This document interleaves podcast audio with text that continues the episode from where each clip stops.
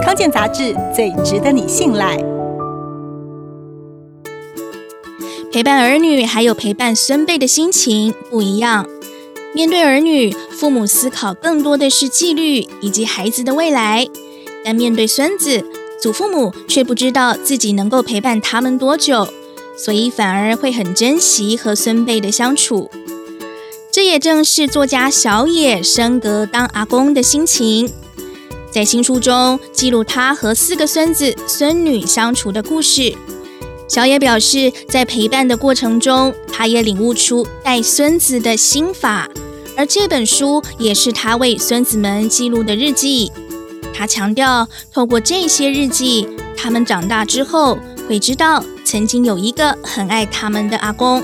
带孙子对许多大人来说是体力和脑力上的双重考验。小野认为，虽然累，但只要做到三点，就能轻松很多。也就是不说教、单纯陪伴以及不参与决策。当媳妇焦虑孙子要读哪间幼儿园，征求他的意见和决定的时候，小野询问一些专家，住家附近有哪些好的幼儿园，再把名单给儿子和媳妇决定。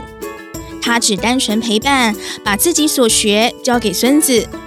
读生物出生的小野，喜欢带着孩子接近大自然。他也强调，数学、英文还有认字，其实都不用急，因为环境中到处都是，不怕没机会学。当小孩子有学习渴望的时候，自己就会想办法了解，教起来也很快。小野和孙子的互动很开放，不给太多指导性的话，因为他认为长辈既有的想法、观念不一定正确。未来的世界也不一定是你所想的那样，陪伴他们，让他们感受到爱、安全感以及信任最重要，有回忆就够了。这也是为什么他想帮孙子们写日记。